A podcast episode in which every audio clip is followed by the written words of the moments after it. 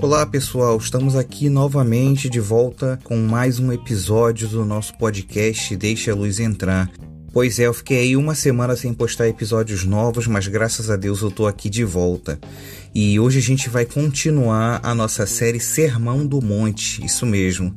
Fica ligado aí, pega seu caderninho de anotações. Se você ainda não ouviu os outros episódios da série Sermão do Monte, eu recomendo que antes de você ouvir esse aqui, você vá lá e ouça os outros. Depois você continua ouvindo aqui, ok? Então, beleza, vamos começar.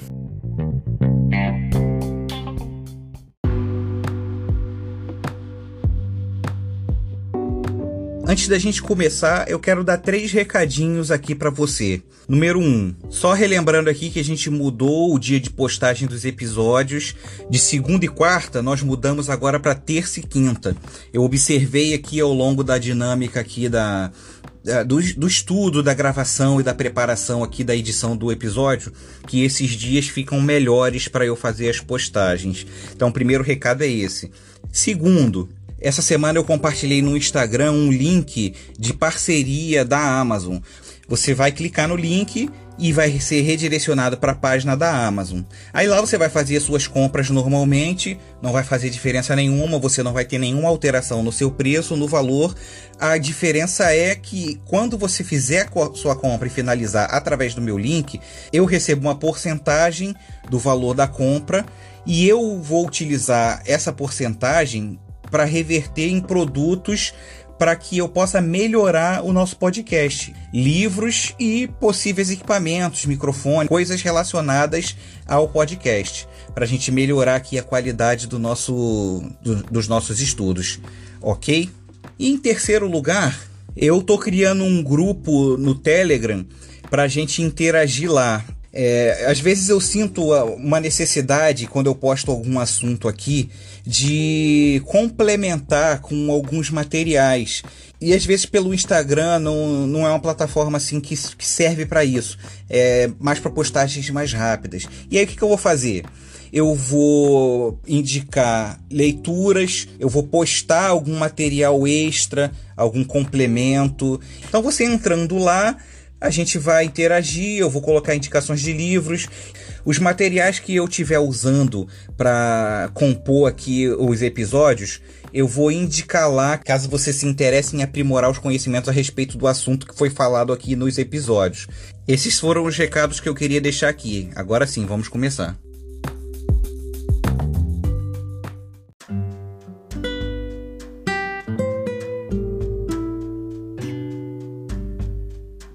Muito bem, se você ouviu os outros episódios, então você sabe que a gente acabou de falar das bem-aventuranças aqui no Sermão do Monte, no capítulo 5 do Evangelho de Mateus, dos versículos 1 ao versículo 12. Agora a gente vai continuar a partir do versículo 13. Nós vamos falar dos versículos 13 ao versículo 16. Aqui Jesus continua o seu sermão do monte para os seus discípulos, dizendo assim: Vocês são o sal da terra. Mas se o sal perder o seu sabor, como restaurá-lo? Não servirá para nada, exceto para ser jogado fora e pisado pelos homens. Vocês são a luz do mundo. Não se pode esconder uma cidade construída sobre um monte. E também ninguém acende uma candeia e a coloca debaixo de uma vasilha. Ao contrário, coloca-a no lugar apropriado e assim ilumina a todos os que estão na casa. Assim brilha a luz de vocês diante dos homens, para que vejam as suas boas obras e glorifiquem ao Pai de vocês que está nos céus.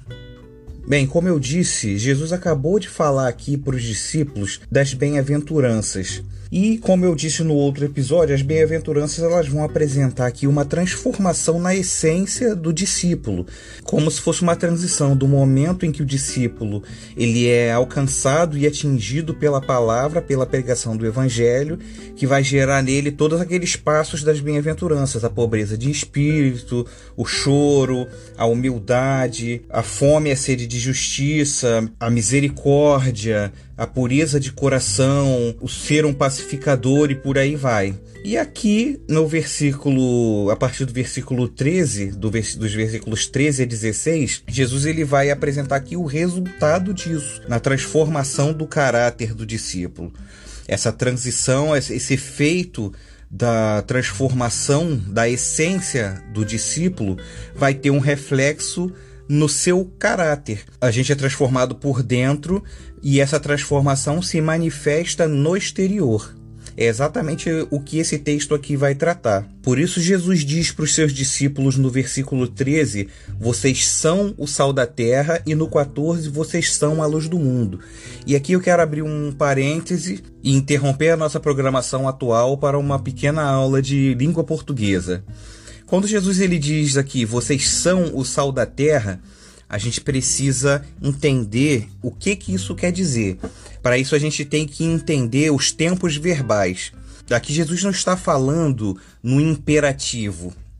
Ele não está ordenando, não é uma ordem. Né? O imperativo é algo que se ordena que se faça. Ele não está dizendo que nós devemos ser o sal da terra e que nós devemos ser a luz do mundo. E também Jesus não está falando aqui no, no subjuntivo, que é uma possibilidade, é algo incerto. É, talvez que eu seja o sal da terra, o que nós sejamos o sal da terra e a luz do mundo. Não é algo incerto. Na verdade, aqui Jesus ele fala no indicativo. O que seria isso? Seria algo certo, um fato, uma constatação de algo que é. Vocês são a luz da, do mundo e vocês são o sal da terra. Não existe meio termo. Ou você é ou você não é. E entender isso é muito importante, porque disso vai depender toda a nossa vida cristã. Exatamente. Se a gente não entende isso, e a gente não consegue fazer uma avaliação no nosso caráter, na nossa essência, todo o restante do Sermão do Monte vai ser levado ao, aos trancos e barrancos. Como eu disse, o Sermão do Monte é o sermão da ética cristã, é o sermão do discipulado, é o sermão de como o discípulo de Jesus Cristo ele deve se comportar. Por isso vai ter várias aplicações práticas aqui e comportamentais a partir dos outros versículos até o final do capítulo 7 do Sermão do Monte. Mas isso vai depender de uma transformação interna, como eu disse. A partir do momento em que eu observo que eu sou o sal da terra e que eu sou a luz do mundo e eu faço essa avaliação olhando para mim mesmo de acordo com as bem-aventuranças, tudo isso aqui está ligado uma coisa a outra. Eu preciso avaliar a mim mesmo em relação à palavra de Deus, em relação ao que Jesus está falando aqui. Ele não está abrindo possibilidade, ele não está abrindo margens aqui para que a gente esteja em cima do muro, para que a gente decida se a gente quer ser ou não quer ser o sal da terra e a luz do mundo. Ele não está dizendo aqui, ó, um dia você vai se tornar o sal da terra e a luz do mundo. Ele está dizendo que o discípulo quando ele se torna um discípulo, automaticamente ele é o sal da terra e ele é a luz do mundo. Tá bom, nós entendemos essa parte. Nós somos o sal da terra e nós somos a luz do mundo. Mas o que isso quer dizer na prática? Por que, que Jesus usou essas ilustrações? O que, que tem a ver uma coisa com a outra? Vamos por partes. Primeiramente, no versículo 13, ele vai dizer: Vocês são o sal da terra.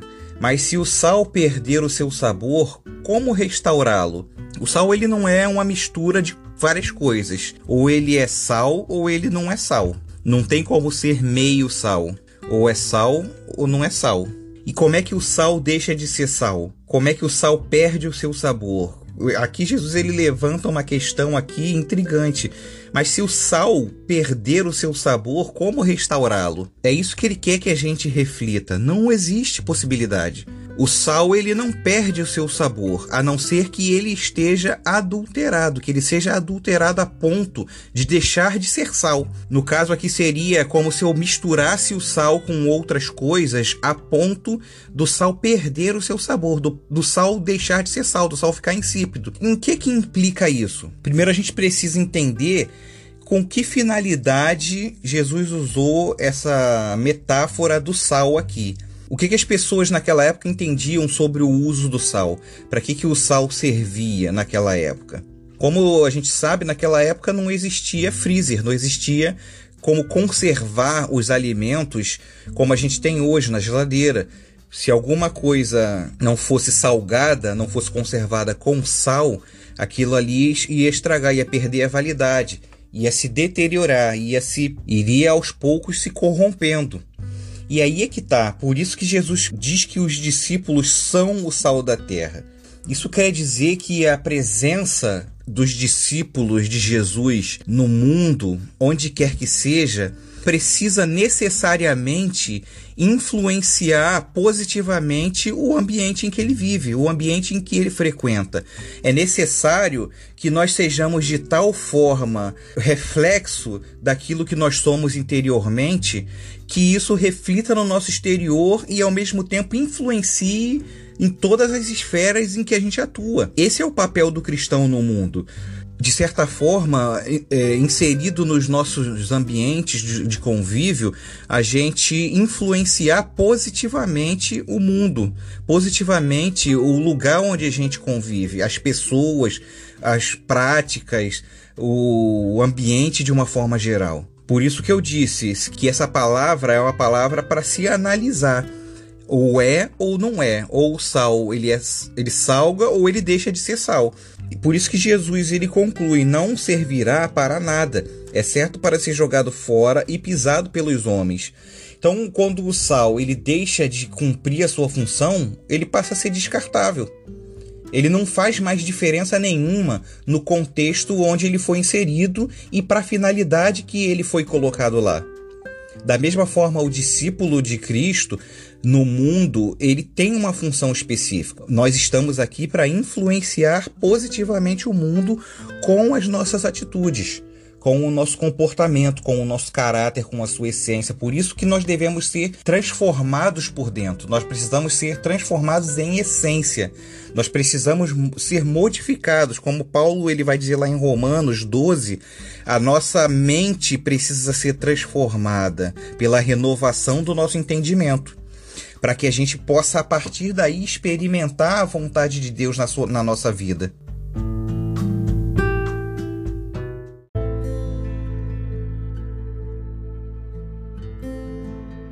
E a segunda parte desse texto aqui também é uma metáfora semelhante quando Jesus diz: "Vocês são a luz do mundo". E a luz, ela tem uma função semelhante nesse contexto aqui com a do sal. Porque onde quer que a gente coloque uma luz, obviamente ela vai iluminar o lugar. Isso aponta para as nossas práticas, para nosso comportamento, para nossa vida pública, para o nosso testemunho. Então nós devemos estar inseridos nos contextos e apresentar uma diferença, apresentar a diferença que o evangelho faz na nossa vida. É dessa forma que a gente ilumina o mundo. E Jesus ele diz aqui que não se pode esconder uma cidade construída sobre um monte. Então imagina você estar vindo de viagem e você está pelo caminho e você está durante a noite. E se você não tiver num dia onde o céu esteja estrelado e a lua esteja iluminando o seu caminho, de certa forma você vai estar numa escuridão assim bem densa. E se você não tiver com o que iluminar o seu caminho, uma tocha ou um, um lampião ou alguma coisa parecida, você vai caminhar no escuro. Então, uma cidade sobre o monte iluminada, ela se torna uma referência para aqueles que estão no caminho. É isso que Jesus está querendo dizer aqui. Não se pode esconder uma cidade edificada, construída sobre um monte. Se você está de longe e você vê uma cidade sobre um monte, a luz daquela cidade vai resplandecer, ela vai sobressair, não tem como esconder. É como dizer que a luz deixasse de ser luz, como o sal. Como é que a luz deixa de ser luz? Apagando ou escondendo. A luz deixa de iluminar a partir do momento que ela se apaga ou que ela se oculta. E não é o propósito da luz, como ele vai dizer aqui. E também ninguém acende uma candeia e coloca debaixo de uma vasilha. Ao contrário, coloca no lugar apropriado e assim ilumina a todos os que estão na casa. Ele deixa claro aqui, e, e é, é lógico, é questão de lógica. Qual, com que propósito se acende uma luz, se não para iluminar um ambiente? É para isso que nós estamos nos ambientes onde, onde nós estamos para iluminar o ambiente. a luz de Cristo que brilha em nós, ela serve para iluminar o ambiente. E essa luz não pode ser ocultada. Essa luz não pode ser escondida. Nós devemos brilhar no meio das pessoas. Como ele diz, assim brilhe a luz de vocês diante de todos os homens, para que vejam as suas boas obras e glorifiquem ao Pai de vocês que está nos céus. A nossa vida ela tem que iluminar o mundo de tal forma que leve as pessoas a Deus. E muitas vezes nós não precisamos de palavras para isso. Aqui Jesus ele não está falando sobre pregação do evangelho. Jesus ele só vai falar com seus discípulos sobre a pregação do evangelho bem mais para frente do, do seu discipulado. Primeiro, ele está trabalhando aqui no caráter do discípulo. E ele está falando antes de tudo que a luz do discípulo ela brilha antes da pregação do evangelho. Então, o nosso comportamento, a nossa prática, ela tem que preceder a pregação do evangelho. Não adianta nada eu pregar o evangelho, mas a minha vida não corresponder a esse evangelho que eu prego seria inútil. E para ficar claro aqui que essa questão da luz, essa metáfora da luz tem a ver com as práticas, né, com as boas práticas, Jesus ele vai falar lá no Evangelho de João, no capítulo 3, nos versículos 19 e 20, exatamente sobre isso. 19, 20 e 21, ele vai usar essa metáfora da luz. Ele vai dizer que a luz veio ao mundo, mas os homens amaram as trevas e não a luz, porque as suas obras eram mais. Quem pratica o mal odeia a luz e não se aproxima da luz, temendo que as suas obras sejam manifestas. Mas quem pratica a verdade vem para a luz, para que se veja claramente que as suas obras são realizadas por intermédio de Deus. Muitas vezes as pessoas preferem que as suas práticas não sejam iluminadas, que seria justamente a verdade de Deus, a verdade da palavra de Deus. Porque é muito mais conveniente eu enganar a mim mesmo, ou muitas vezes é, fazer as coisas no oculto. Muitas vezes, quando a gente pratica o que é o certo, isso acaba é, ofendendo ou incomodando as pessoas que têm práticas diferentes da nossa, práticas que são consideradas erradas. E isso aí aborrece as pessoas. É isso que ele está querendo dizer aqui que a luz muitas vezes aborrece as pessoas que preferem que as suas práticas permaneçam ocultas, permaneçam nas trevas. E essa parte aqui do versículo 16 é interessante quando Jesus ele diz que é, assim brilhe a luz de vocês diante dos homens, para que vejam as suas boas obras e glorifiquem ao Pai de vocês que está nos céus. Então, qual é o objetivo de eu ser sal e de eu ser luz? É justamente que o Pai seja glorificado através de nós. E se a gente parar para refletir, muitas vezes a gente esquece desse aspecto da vida cristã, da nossa vida como um todo. A gente às vezes acha, né, os crentes acham que é, o lugar de glorificar a Deus, né, ou a ocasião em que se glorifica a Deus, são só as ocasiões de culto. Quando a gente está reunido na igreja, quando a gente está cantando louvores, quando a gente está direcionado especificamente para essa finalidade de, de louvar a Deus, de levar glória a Deus assim de uma forma direta. Porém, a vida como um todo do cristão, ela deve ser para a glória de Deus. A vida do cristão, a vida do discípulo, ela deve ser toda voltada para a glória de Deus. E isso me leva a pensar em como a gente tem vivido a nossa vida prática, a nossa vida diária, o nosso cotidiano, todos os detalhes da nossa vida em relação a isso. Será que nós tem, temos consciência disso? De que cada detalhe da minha vida deve levar as pessoas a glorificarem a Deus? deve glorificar a Deus de, em si? Será que eu entendo dessa forma a vida cristã, o discipulado? Aqui é onde eu acho que de uns tempos para cá a igreja ela tem vacilado, ela tem deixado a desejar, porque nesse discurso de se separar do mundo, né, de, de se isolar das coisas do mundo e se isolar do mundo como um todo, acaba que se cria uma barreira do cristão, né, do, dos aspectos da vida cristã, com todos os aspectos que permeiam o mundo em si. Vou dizer, por exemplo, em relação à cultura. A igreja ela se afastou de, de tal forma da cultura que ela deixou de influenciar a cultura como um todo.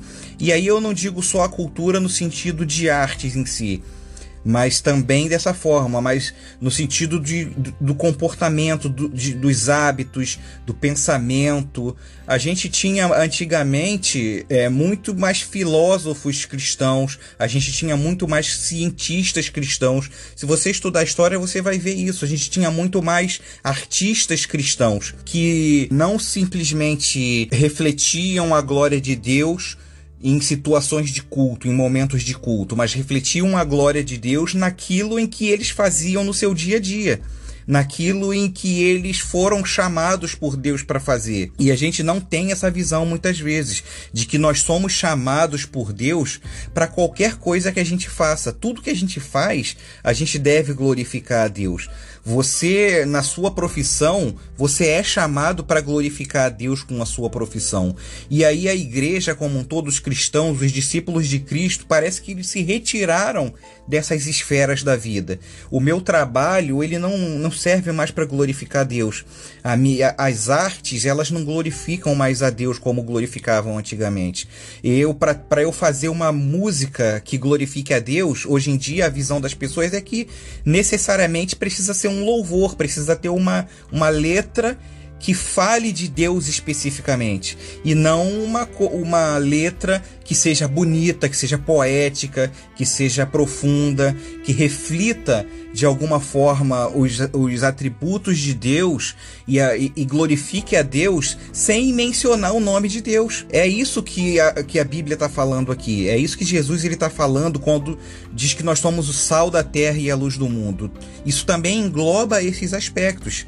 As pessoas reclamam, né, a igreja de uma forma geral condena muita coisa que a cultura pop ela nos apresenta, mas muitas vezes não está disposta a entrar nesse meio também e produzir conteúdo digno de glorificar a Deus, mesmo que não seja, que não tenha um rótulo gospel.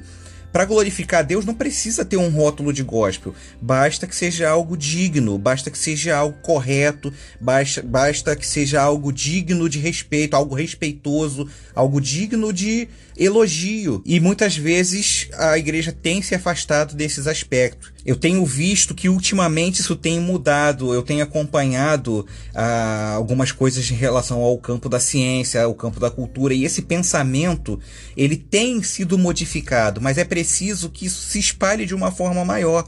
Eu vejo que tem voltado ao campo das ciências muitos cristãos, muitas pessoas com pensamento cristão. Tem surgido muitas pessoas nesse meio para glorificarem a Deus com as suas descobertas científicas. Porque ao contrário do que se pensa, a ciência ela não é contraditória a Deus. A ciência não é contraditória ao cristianismo.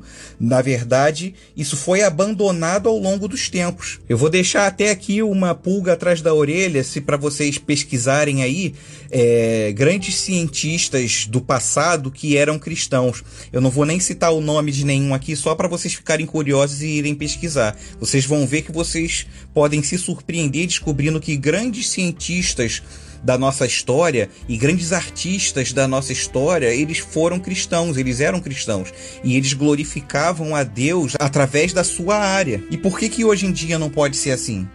Outro campo que isso está bem distorcido e hoje em dia de uma forma terrível é o campo da política. Parece que as pessoas entenderam errado o que é o cristão influenciar a política. Porque as pessoas parecem que entenderam que o cristão influenciando na política é simplesmente se criar uma bancada evangélica dentro da política. E como se fosse uma facção, como se fosse um, um grupo de oposição a outros grupos. E é exatamente assim que acontece, só que a gente vê que isso tem sido feito de forma errada, porque não adianta eu ter uma bancada evangélica para militar por causas que representem somente a bandeira dos evangélicos e não para praticar a justiça em si, para refletir o, o, caráter do discípulo de Cristo. Eu vejo, por exemplo, eu vou dar um, um exemplo que eu acho que é totalmente errado. É, a pessoa ela é pastor. Isso aí eu falo, faço uma crítica aberta aqui, porque essa é a minha opinião. E aí ela decide entrar no ramo da política. Pelo que eu sei da Bíblia, o pastor ele foi chamado para apacentar as ovelhas, para pastorear as ovelhas. Ou seja, o título pastor é um título que só se aplica ao contexto de uma comunidade cristã. Então, por que que a partir do momento em que ele decide ir para o ramo da política, ele continua usando o título de pastor? A impressão que eu tenho é que é justamente para atrair pessoas ou eleitores ou a aprovação de pessoas de um ramo específico uma classe de pessoas específica. Isso está totalmente errado, porque ele não tem que ser votado, ele não tem que ser eleito simplesmente por ele ser pastor. Ele não tem que ser eleito pelo título de pastor, ele tem que ser eleito por ser um bom candidato, por ter bons projetos para a comunidade, por ele apresentar algo que faça a diferença no mundo naquele contexto onde ele deseja ser inserido, seja como vereador, como deputado, como senador, como presidente, ou seja lá o que for. Então ele não é, ele a partir do momento que ele se torna político, não é que ele deixa de ser pastor, mas ele não está atuando ali na esfera política. Eu vou dar o exemplo aqui do apóstolo Paulo. Você vai ver nas cartas de Paulo que na grande maioria deles ele se apresenta quando ele escreve para as igrejas como o apóstolo Paulo. Mas se você for ver a trajetória de Paulo em Atos dos Apóstolos, quando ele se dirige a outro contexto, quando ele está sendo julgado, ou seja lá o que for, ele não se apresenta como apóstolo Paulo, porque isso não faz diferença. Ah, ele ser apóstolo não faz diferença naquele contexto em que ele está se inserindo. Ele se apresenta, por exemplo, quando ele vai ser julgado, como cidadão romano. Para quê? Para que ele seja julgado como tal. Então, é exatamente essa aqui é a questão. A pessoa, as pessoas não entendem. Parece que elas querem levar essa questão do título, do rótulo cristão, para conseguir alguma vantagem em relação a isso, mas não é isso que a Bíblia está falando aqui. Quando a Bíblia fala para eu ser o sal e para eu ser a luz, quer dizer que a minha atitude, o meu caráter, ele deve refletir aquilo que Cristo fez na minha vida, ainda que as pessoas saibam ou não que eu sou cristão. Então, se eu vou entrar no, no, no ramo da política, eu preciso entrar disposto a fazer a diferença sem que eu tenha o rótulo. O rótulo é independente disso. Isso em qualquer área. Aqui eu usei dois exemplos. Eu falei da cultura e falei da política, mas isso em qualquer área da nossa vida. No contexto acadêmico, é, seja lá onde for. Eu, se eu sou um estudante cristão, eu preciso ser um estudante cristão que reflete a glória de Deus com o meu pensamento, com as minhas práticas. Exemplo básico: se eu sou um estudante cristão, eu não posso colar, porque isso reflete o contrário daquilo que o cristão deve ser. E você pode ter certeza que as pessoas prestam atenção nisso é uma coisa que, por exemplo, é, comportamentos que todos fazem. Ah, todo mundo faz isso.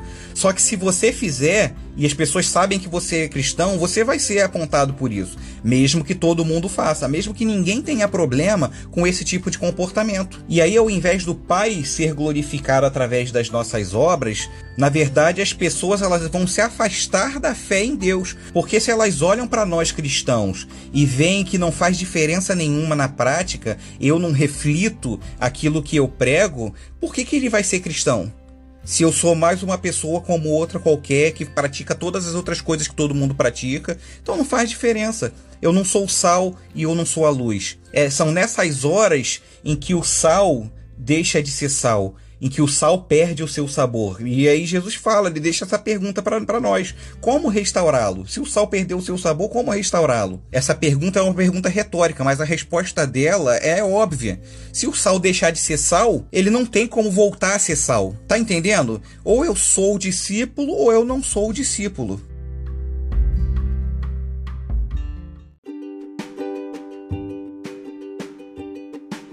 Pois é, pessoal, chegamos ao final de mais um episódio. Espero que você tenha gostado. Nos vemos no próximo episódio. Fiquem com Deus, fiquem em paz e deixe a luz entrar.